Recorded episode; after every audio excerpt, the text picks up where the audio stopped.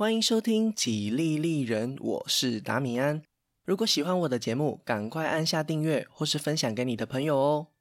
今天是法国史的第十四集——英法百年战争。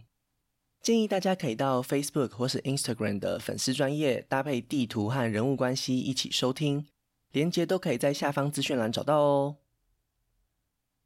第十三集我们讲到卡佩王朝的结束。只有匆匆带过最后三位国王，他们三位的统治时间加起来也很短，大概只有十四年左右而已。但是这段时间里，法兰西的王公贵族都在思索一件事情，那就是王国的继承权该怎么安排。卡佩王朝过去三百年来，从来不需要去研究这个问题，因为每一任国王都有合法的男性继承人，有些时候甚至国王还没有过世，孙子都平安长大了。就算是最有可能绝嗣的路易七世，都在中年以后努力生出了菲利二世。一直以来，卡佩王朝都是父死子继，现在竟然连续发生兄终弟及的状况。以我们现代人的角度来看，觉得这很稀松平常；对当时的法国人来说，却是非常让人担心的一件事情，因为这代表着王国的最高权威陷入了一种不稳定的状态。果然，在一三二八年，卡佩王朝的直系男性子孙全部都死光了。王朝正式结束。当然，在国王挂掉以前，大家早就开始思考该怎么面对这个危机。会闹到这个地步，除了上帝没有保佑之外，女性的继承顺位也有非常大的影响。第十三集我们提到过，法兰西王室发生的重大丑闻，一方面让高阶贵族更加轻视女性的地位，另外一方面，公主也可能不是国王的亲生女儿。这让卡佩王朝最后的十四年里，大家都在努力排除女性的继承权。很多人可能认为萨利克法已经完完全全在法国人脑中生了根，但是其实女性继承祖先财产的情况并不稀有。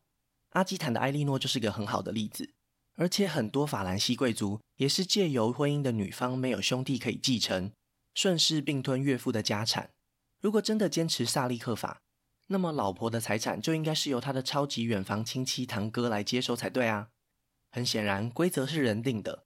当你真心渴望王位，整个宇宙的传统都可以被你拿来大做文章。萨利克法内一些排除女性继承财产的条文被广泛的使用，成为接下来一百多年来大家捧在手掌心的金科玉律。卡佩王朝的最后一位国王查理四世的葬礼上，王公贵族们激烈的争辩，其中一位正是阿基坦公爵的代表，他的老板阿基坦公爵就是隔壁邻居英格兰国王爱德华三世本人。他也是和法兰西国王血缘关系最接近的男性。按照罗马法或是教会法的规定，爱德华三世和查理四世是三等亲，是国王的外甥。但是这位代表的意见却没有被其他的贵族采纳，因为他们早就已经排除了女性的继承权。如果连妹妹都没有资格继承了，怎么会轮到你这个外甥呢？而且这个时候，另外一位候选人怎么看都更法兰西一点，他就是瓦卢瓦的菲利。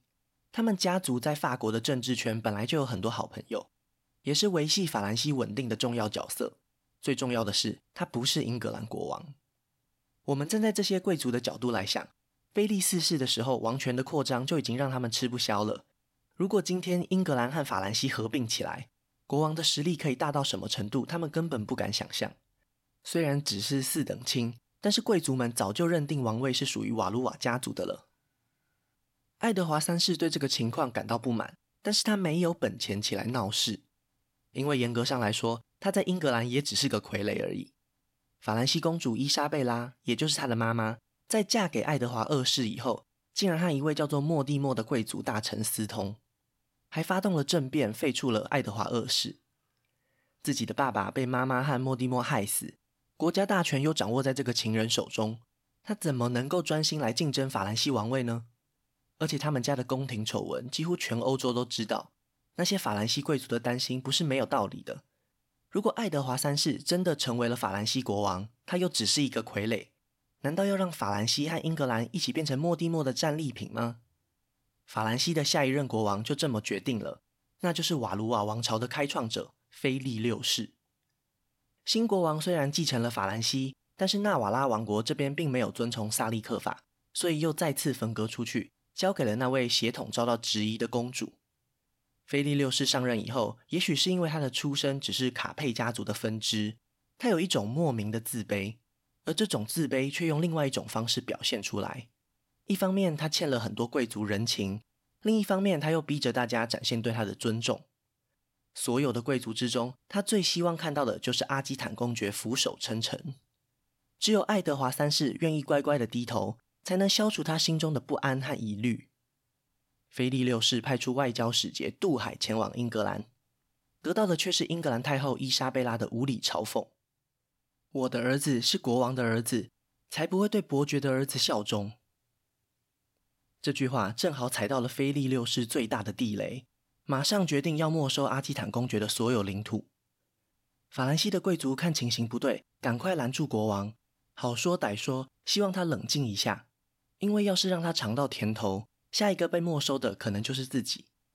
最后，菲利六世决定先扣押阿基坦公爵的收入，在法国西南边，加斯科尼是阿基坦公爵的领地，当地经营的葡萄酒贸易非常兴盛。为英格兰带来庞大的收入，只要爱德华三世一天不来效忠，这笔钱就不会让英格兰拿回去。在一番权衡之后，年轻的英格兰国王还是屈服了，因为他还有更重要的事情要做。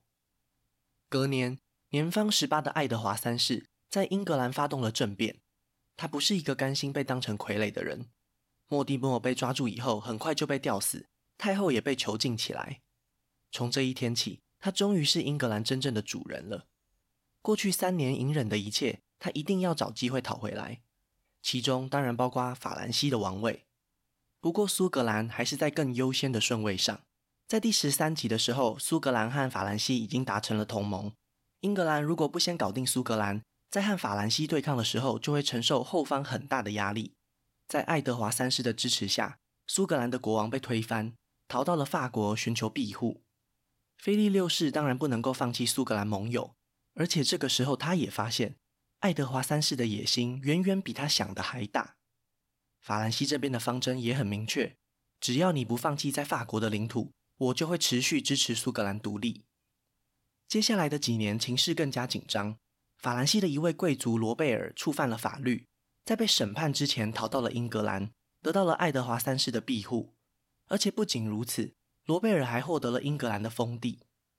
菲利六世再一次严厉的警告：如果不将逃犯遣返，阿基坦公爵就是叛国。法兰西国王将会立刻执行他的封建权力，收回阿基坦公国。这个时候已经没有其他的法兰西贵族敢讲话了，因为爱德华三世的做法摆明了就是要挖墙脚。法兰西的罪犯竟然可以成为英格兰的贵族，这不是叛国，什么才是叛国？爱德华三世的答复也很干脆。收回了之前效忠法兰西国王的誓言，菲利六世下令夺回阿基坦。西元一三三七年，英法百年战争正式揭开序幕。就在同一年，爱德华三世决定改变策略，不再把时间拿来平定苏格兰的叛乱，因为逃走的苏格兰国王就在法国，无止境的骚乱只有透过击败法兰西才能够解决。就在这一年，英格兰增设了新的六个爵位。透过分享荣誉和地位，爱德华三世正在集结全国的武装力量。这些新上任的贵族都是英格兰国王可以信任的支持者，在他们的帮助之下，英格兰终于有机会一战。但是打仗最重要的还是钱。面对即将到来的大规模战争，爱德华三世不得不征收战争税，而且还向当时的银行借了一大笔钱，甚至将英格兰的皇冠也拿去抵押。这段时间里，法国西南方的加斯科尼这边，英法双方的军队互有往来。虽然法兰西这边掌握了许多重要的城堡，但是菲利六世也不愿意大举进攻，因为他的军队要紧盯着北方的英格兰部队。筹备了两年后，爱德华三世终于踏上了欧洲大陆。这次法兰德斯人又再度向英格兰靠拢，他在根特这个城市举办了大型的集会，在众人的瞩目下登上了舞台。这就是最新版本的国旗发布会。飘扬的旗帜上分成了四个区块，右上、左下是代表了英格兰的三头雄狮，左上、右下则是代表了法兰西的鸢尾花。在欢呼声中，他宣布，他不只是英格兰国王，也是法兰西国王。他将会捍卫法兰德斯的自由，保护市民的商业利益。从这一刻开始，就不再是附庸反抗领主的战争。而是更高层级的王位争夺战。这么做的目的很有可能是为了让他在法兰西的盟友更有正当性，否则任何愿意支持爱德华三世的贵族，名义上都是在参与一场叛乱。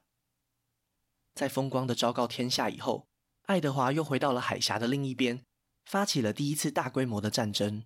这次的战场就在海上。中世纪的英格兰还没有成为海上的霸权，被称作海军的部队，充其量也不过只是武装过后的海盗商船而已。法兰西的舰队相比之下，不仅数量上有优势，更有好几艘巨型战船。这些战船从诺曼底沿岸集结起来，准备阻止英格兰军队的跨海运输。得到消息的英格兰贵族焦急万分，急忙劝阻爱德华三世放弃这次进攻。但是斗志高昂的国王一点也听不进去大臣的谏言，只留下一句：“如果你们担心害怕，就给我滚回家去。”英格兰这边将所有可以征收到的商船和渔船都投入了战斗，将近一百五十艘小船就这样航向英吉利海峡的另一边，在斯勒伊斯这个港口碰到了全副武装的法兰西舰队。当时还没有船舰搭载大炮，海战其实跟陆战没有两样，就是登上甲板之后近身肉搏。天才的法兰西指挥官用铁链将本来就已经很巨大的船队全部串在一起，听起来很像某小说的情节吧？同样的，这个决定也为他们带来了灾难。灵巧的英格兰船队发动突袭，像是饥饿的狼群扑向猎物。法兰西战船失去了机动性，根本无法躲避敌人的猛攻，一艘一艘被各个击破。而且英格兰弓箭手不断放箭。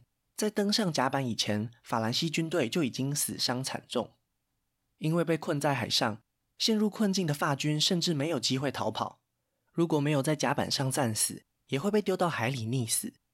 结果就是将近两万人的法兰西海军全数阵亡。亲自监督作战的爱德华三世，在落日余晖下欣赏着眼前的风景，海风里是满满的血腥味。他就是这片海洋的主人。斯勒伊斯海战结束以后，英格兰军队间流传着一个笑话：海里的鱼群吃了这么多尸体，如果上帝赐给他们说话的能力，他们一定说着一口流利的法语。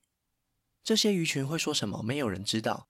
但是收到消息的菲利六世铁定在骂脏话。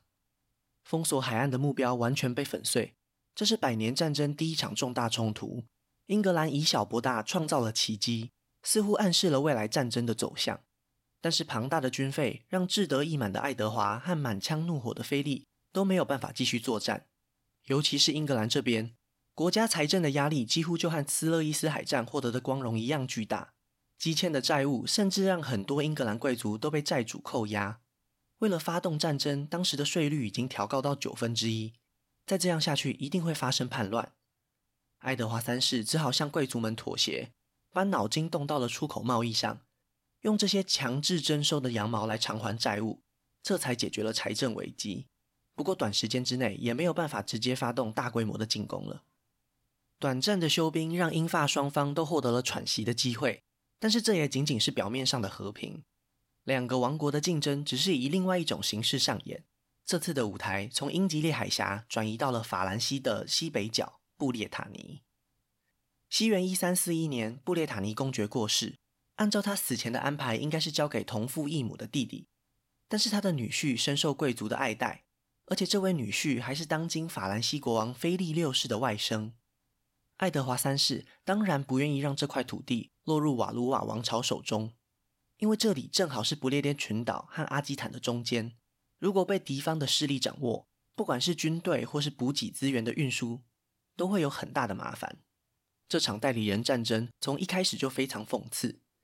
因为布列塔尼是法兰西的附庸，连王位都采用严格的萨利克法了，怎么可以把公爵的位子传给女婿呢？菲利六世这岂不是自打嘴巴吗？同样的，爱德华三世一直宣称自己可以透过女性亲属继承法兰西王位，却又在这个时候反对公爵的女儿和女婿入主布列塔尼，双方的主张都非常的矛盾。教皇也跳出来，希望可以调解这场纠纷，不过这是百年战争架构底下的一个小插曲而已。任何协议都无法阻止菲利六世和爱德华三世继续斗下去。西元一三四六年，休整过后的英格兰军队在爱德华三世的安排底下，首次入侵了诺曼底。历史上，英格兰军队通常都是从法兰德斯进攻，因为诺曼底牢牢地掌握在法兰西王室手中，没有人愿意帮助英格兰军队。也因此，爱德华这次的登陆作战达到了奇袭的效果。军队的规模也是从狮心王理查以来最大的一次，将近七百五十艘的船只跨越了英吉利海峡，运来了总数大约一万五千人的军队。这次行动完全在大家的意料之外，因为菲利六世这边接到的情报是，这批军队是要去支援加斯科尼的。也有人说，其实连英格兰国王本人都没有想到自己会踏上诺曼底。确实，就如同法兰西这边得到的情报一样，只是天候不佳，没有办法顺利到达加斯科尼，爱德华三世才临时改变主意。不管是他的精心安排，还是意外收获，诺曼底登陆几乎没有碰到任何的抵抗。一周后，军队接到爱德华三世最新的命令：尽情的抢吧！爱德华三世开启了一种特别的作战方式。法兰西单就人口来看，就已经是英格兰的三到四倍。如果展开正面的决战，毫无疑问，就会面临相当巨大的风险。远征军只要被击溃一次，在法兰西的根据地可能就保不住了。通常会采取游击战术或是焦土战术的，会是防守的一方。但是爱德华三世却认为，可以用类似的精神来对付法兰西。新的作战方式叫做奇行劫掠。英格兰的部队快速进军，将眼前所见到的一切都抢走，带不走的全部都烧光，避免和敌人发生正面冲突。他们从诺曼底出发，一路向东边进军，甚至到达巴黎的郊外。菲利六世接到消息，匆忙集结军队，还来不及发动攻击，这些敌人就已经跑光了。这次遭到破坏的是法国北方富裕的地区，过去很长一段时间，这边都比较繁荣安全。这一切的目的只有一个，就是摧毁法兰西的经济和士气。大片的田地和城镇都陷入火海之中，这些英格兰军队没有任何的犹豫。因为他们明白，法兰西的土地和人民伤得越重，法兰西的国家根基就越不稳定，打赢这场战争的几率也就会大大提升。同时，这些受苦的民众也开始质疑他们的国王菲利六世到底是干什么吃的，每年辛苦上缴国家的税收都花到什么地方去了，竟然没有办法保护自己的人民。爱德华三世的战术完全奏效了，在精神层面和经济层面上都让法兰西受到极大的伤害。菲利六世没有办法再坐视不管，只能赶快将自己派往南方的大军召回。对他来说，这些到处乱窜的英格兰骑兵就像是令人作呕的老鼠。要能够结束这场混乱，就必须发生一场决战，一次把英国佬全部都赶出去。积极寻求决战的法王终于逮到了一个机会。菲利六世知道这些敌人只能一路向东，因为这样最后就可以抵达法兰德斯，进可攻，退可守。如果爱德华三世真的掉头回去西边，在他们抵达诺曼底以前，一路上都会是他们才刚刚摧毁的城镇，补给很快就会用光，到时候也是瓮中捉鳖。预测到敌人的方向以后，菲利六世抢先一步抵达了索姆河边。我们之前也说过，中世纪军队在渡河的时候是最脆弱的，只要在河边迎击，英格兰军队是不可能顺利逃走的。这是英法战争开始以来，法兰西国王首次抢得先机，不过也许是太过自信，竟然就让煮熟的鸭子从眼前飞走了。爱德华三世发现法兰西军队出现时，他也很惊讶。不过就在夜色的掩护下，找到一个守备薄弱的浅滩，强行突破，头也不回地向北方逃去。如果真的让这些强盗毫发无伤地跑了，菲利六世甚至是整个法兰西都会颜面扫地。法军赶快派遣先锋部队追上去。此时的爱德华三世正在等着法兰德斯人来接应，但是却连半个人影也没看到。与其在逃跑的途中，在没有准备的情况下发生战斗，还不如自己来选择战场。爱德华三世选了一个坡地准备迎击，这里有一片茂密的克雷西森林，而这个地方将永远被世人记住。本来这该是一场猫捉老鼠的游戏，法军的数量大约有三万人，至少是英军的两到三倍。但是当双方抵达战场时，爱德华三世却没有一点慌张，反倒是法军这边气喘吁吁，因为就像刚才说的，他们绝对不能让英军逃走。历史上曾经有非常多的例子，骑兵向高处冲锋的威力会减低很多，而且英格兰军队的右翼还有森林保护，左边则是一条河流，没有办法绕过去展开突袭。这时候掌握制高点的敌人会有非常大的优势。菲利六世的心理状态或许可以解释为什么他一定要发动进攻。双方开始布阵，爱德华三世将自己的右翼交给了太子爱德华。这年王子才十六岁，已经长得高大魁梧，因为一身黑色的盔甲，被人冠上了黑太子的名号。另外两支部队分别交给了爱德华三世信任的贵族。英格兰军队在他们国王的命令下散开来，尤其是人数众多的长弓兵，隐身在森林的边缘以及队伍的两侧。英格兰骑士则是全部下马作战。马匹和物资都留在战场的后方，由国王亲自镇守。他其实也没有把握一定会打赢。如果状况不对，他们随时可以上马继续向北方逃走。这些军队里最值得注意的就是长弓兵了。这是一支特别的部队。在爱德华三世的爷爷爱德华一世在不列颠南征北讨的时候，发现威尔斯人流行使用一种尺寸非常巨大的弓箭，长度超过一百八十公分。弓弦的张力也非常强，如果没有受过特别的训练，一般的成年男子可能也没有办法使用。威尔斯纳入英格兰的版图之后，爱德华一世很有远见的开始打造长弓兵部队。他直接征召农民加入，有些孩子更是从小就开始训练。前人种树，后人乘凉。等到爱德华三世把他们带到战场上时，已经是一支可怕的部队了。在斯勒伊斯海战的时候，他们就曾经立下战果，但是真正被世人记住。则是在英法百年战争中三场最关键的战斗，克雷西之战就是第一场。具体来说，长弓兵有什么可怕的呢？他们不仅使用的弓很长，箭矢也将近一公尺。当他们以高抛物线射出的时候，威力甚至可以穿透骑士的盔甲，更别说一般步兵的皮甲了。而且经过训练以后，在有瞄准敌人的情况下，一分钟可以射出六支箭，是非常惊人的速度。射程范围也比一般的弓箭或是十字弩远得很多，这会让敌人在到达他们阵前就遭受到非常大的损失。法兰西这边，先锋部队是一群从意大利地区招募来的弩兵，他们一字排开，气势也非常惊人。后方则是军容壮盛的法兰西骑士，而且这些骑士的领主来头都不小：菲利六世的弟弟阿朗松伯爵查理、洛林公爵，甚至还有波西米亚的国王。在侦查过后的作战会议上，法兰西军队非常有自信可以战胜爱德华三世，因为他们人数有压倒性的优势，而且听说敌军的主力部队弓箭手都是由农民所组成，这些骑士贵族打从心里瞧不起他们。就在这天下午，有弩兵团率先发动进攻，他们整齐划一的步伐慢慢逼近敌军。不过就在此时，第一支箭划破天空。还没反应过来，第二支箭也跟着插入弩兵的身体里。紧接着就是密密麻麻的箭雨。他们拿起十字弩，希望可以尽快展开反击，但是射程和装填的速度都远远比不上长弓兵。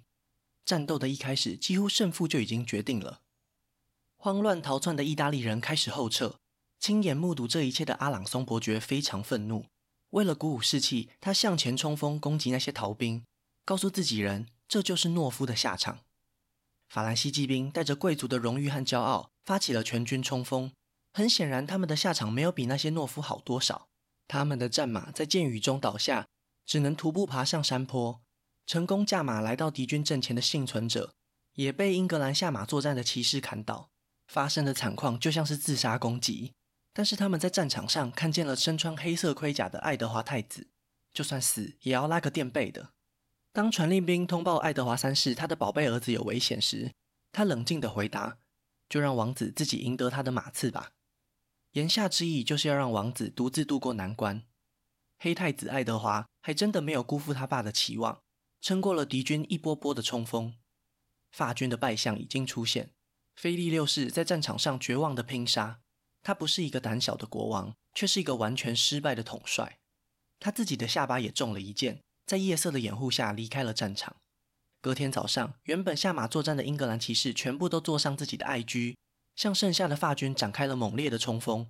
就这样，法兰西的军队完全溃败，他们的伤亡人数是英格兰的至少十倍以上。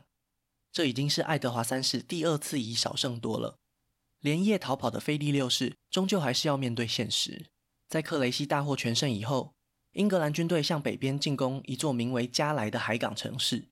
几个月之后就沦陷了，这里将会成为未来英格兰在法国北边最棒的渡海据点。为什么爱德华三世不趁这个时候乘胜追击呢？也许他们有机会攻破巴黎，真正夺得王位啊！因为更可怕的敌人来了，爱德华三世接到消息以后，率领军队回到英格兰，而且下令封锁所有的港口。不过一切已经太迟了。西元一三四八年，新的敌人展开无差别攻击，这就是令人闻风丧胆的黑死病。在损失大量人口和承受巨大经济损失之后，英法两国决定休战。菲利六世再也找不到机会报仇，因为两年后他就带着一生的挫折和羞辱踏进了棺材。瓦卢瓦王朝的开始就接受了沉重的打击，失败的战争和恐怖的疫情困扰着法兰西人。这就是百年战争中的谷底了吗？谁又能够跳出来力挽狂澜呢？那今天的故事就先分享到这里，下一集我会继续分享更多属于法国的故事。如果喜欢我的节目，订阅 Podcast 就是对我最大的支持，也欢迎在 Apple Podcast 评分留言哦。